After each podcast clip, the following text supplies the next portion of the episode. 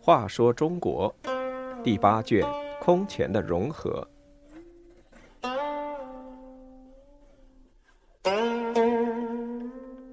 一百零一，高欢起兵。尔朱荣死后，尔朱氏集团势力仍然存在。高欢为首的怀朔镇掌握了六镇武力，与尔朱氏势力对抗。韩陵之战，高欢终于消灭了尔朱氏集团。高欢本是汉族渤海条县人，因祖先犯罪，全家配袭配到怀朔镇。由于长期生活在边镇，习俗已鲜卑化，娶了鲜卑人娄氏为妻。娄家是怀朔镇的豪强，拥有成千家童，牛马无数。其父内干有三个女儿。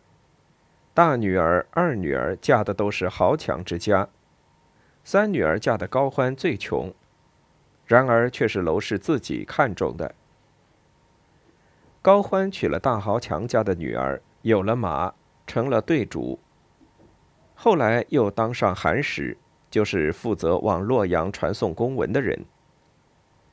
高欢在六年韩使生涯中看清了洛阳的腐败，就散家财。结交豪杰，准备起兵。他交往的除了亲戚外，还有怀朔镇的一些大户，这样就形成了一个怀朔豪强集团。这些人后来都成为东魏、北齐政权的支柱。高欢投靠尔朱荣后，尔朱荣看出高欢的能耐非同一般，他问左右的人：“一旦没了我，谁能领导军队？”大家说尔朱兆。尔朱荣说：“赵虽骁勇善战，但统帅骑士最多不过三千，再多就要出乱子。能代替我的只有高欢。”当下他就半开玩笑的告诫尔朱兆说：“你不是他的对手，当心被他穿着鼻子。”尔朱荣死后，尔朱兆引兵指向洛阳。派使者去召在晋州任刺史的高欢。高欢答说：“山蜀未平，不能前来。”尔朱兆很不高兴。实际上，高欢是觉得尔朱兆愚蠢狂妄，不能共事，又大逆不道，举兵犯上，所以决定和他分道扬镳。正当尔朱兆在洛阳得势的时候，秀荣老家受到河西部族。何斗林不藩的攻击，不得不回晋阳抵御。因为兵力不足，再次派人召高欢支援。高欢又一次用借口搪塞过去，结果尔朱兆战败。高欢怕不藩的势力大了无法控制，就渡河与尔朱兆联手打败了何斗林不藩。尔朱兆因此十分感激，与他点香火起誓，结为兄弟。当时葛荣起义军被尔朱荣镇压后，余众大多流入并州、四州一带，一共约十万多人。他们受尽尔朱氏贵族的压迫欺凌，加上该地区连年旱灾，又接连发动过大小二十六次起义，但都被镇压下去。尔朱兆问高欢如何处置这些人，高欢说：“六镇余众不可尽杀。”可选派可靠之人前去统帅。尔朱兆问他谁去合适，一旁的贺拔允说高欢最合适。高欢转身打了他一拳，说：“这样的事要由王决定，怎么可以妄言？该杀。”尔朱兆见高欢忠诚，就任命他去统领。高欢怕尔朱兆后悔，就马上集合起六镇余众，请求到太行山以东。长史慕容绍宗对尔朱兆说：“高欢雄才盖世，握大兵在外，犹如蛟龙遇到雨云，将来不可控制。”尔朱兆说：“我与高欢有香火重事。”慕容绍宗说：“兄弟尚不可信，香火有什么用？”当时尔朱兆左右的人大多受到高欢的贿赂，为高欢说话，说慕容绍宗与高欢有矛盾。尔朱兆大怒，就把慕容绍宗关了起来。高欢得到尔朱兆的同意之后，立即带领部众从晋阳出发，去往山东。半路上夺了北乡长公主三百匹马，尔朱兆感到情况不妙，忙释放了慕容绍宗，向他问计。慕容绍宗说：“如今还是掌中之物，赶快追。”尔朱兆亲自追到高欢。高欢见了他，泪流满面，说：“借公主马匹是为了防山东盗贼，我高欢一心为王出力，想不到我们兄弟被人离间到如此地步。”而朱兆又相信了高欢，两人重点香火，斩白马誓盟。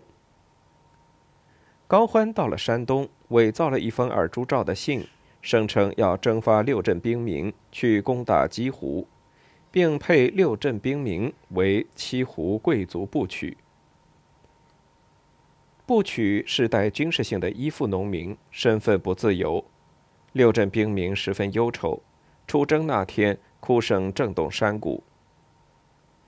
高欢对大家说：“我和诸位都是识相客，是一家人。想不到上级强令征发，现在出征要死，延误军期要死。”当部曲更要死，大家看怎么办？兵民齐声说：“只有造反一条路。”高欢说：“那造反就要推举一人为头。”众人说：“当然是将军。”高欢说：“推我为头可以，但要听我的指挥，不许欺汉人，不得违反军令。”大家都说：“生死都跟着将军。”于是高欢就在普泰元年。公元五百三十一年六月，率领六镇余众在信都起兵，打出了反尔朱氏的旗号。在洛阳被立为皇帝的长广王元业宗族疏远，又无声望。尔朱世龙兄弟商量，另立广陵王元恭为帝。他是孝文帝的侄子。普泰元年（公元五百三十一年二月）正式继位。史称节明帝。而朱世龙大权独揽，任尚书令，台省大事小事不先向他禀报，不敢执行。他为了拉拢军队，封了许多将军，所在地的富士大族多被诬为谋反，没收财产。荥阳以东的租税进入他的手中，兵民视他如同豺狼。高欢声讨尔朱氏的表叔送到洛阳。而朱世龙隐而不宣，朝廷上下都不知道。而朱世龙为这事忧心忡忡。而朱兆率两位从晋阳出发，声讨高欢。而朱仲远和尔朱杜律也发兵呼应。高欢为了巩固将士们的意志，十月立张武王元荣的第三子元朗为帝，改元中姓。高欢自任侍中、丞相、都督中外诸军事。大将军、录尚书事和大行台。他得知尔朱仲远和尔朱杜律的军队到了阳平，尔朱兆的军队到了广阿，便施行反间计，散布谣言说尔朱世龙兄弟要谋杀尔朱兆，又宣称尔朱兆与高欢同盟要杀尔朱仲远，于是尔朱氏集团中互相猜疑，徘徊不进。高欢怕尔朱兆势力众强，问亲信段绍。段绍说：“所谓众，是得众人之死；所谓强，是得天下之心。尔朱氏上杀天子，中图公卿，下暴百姓。大王以顺讨逆，如同用汤浇血，他们有何众强？”一番话说的高欢信心大增。十月，在广阿大败尔朱兆，俘虏士兵五千，接着又攻下邺城。早先，尔朱兆因未能参与立广陵王元恭之事，对尔朱世龙一直不满。尔朱世龙知道在强敌当前的情形下，内部要团结，就卑辞厚礼去向尔朱兆请罪，又让节敏帝纳他女儿为后，尔朱兆才转忧为喜。而朱氏集团号称二十万，在环水两岸构筑营垒，准备一举扫平高欢。高欢的兵力远远不及尔朱氏，只有战马近两千匹，步兵近三万人。于是他转移到邺城西南的韩岭。他建元正，把牛驴拴在一起，阻塞撤退道路。将士们处于死地，只有坚决战斗。战斗开始，二朱兆远远望见高欢，责备他背叛。高欢说：“我所以和你合作，是为了共赴帝室。现在天子何在？”而朱兆说：“孝庄帝枉害天柱大将军，我是为了报仇。”高欢说：“以君杀臣，有何不可？今日你我情谊已断。”于是两军开战。高欢的几员大将同时出击，袭击赵军的头尾及中部，赵军顾此失彼，被杀得大败，逃回晋阳。而朱氏党羽不少人被抓被杀，只有尔朱仲远逃往南方的梁朝。高欢进入洛阳，因安定王元朗疏远，就于中兴二年（公元532年）四月，另立元修为帝，即孝武帝。元修是孝文帝之孙。孝武帝继位时，全无称帝于危难之中的艰难感和责任感，只说我不得不称朕了。已任大丞相的高欢统帅大军征讨尔朱兆，尔朱兆此时已搜刮晋阳财物，逃回秀容。高欢估计春节尔朱兆一定要设宴，就在正月初一派窦泰率旌旗。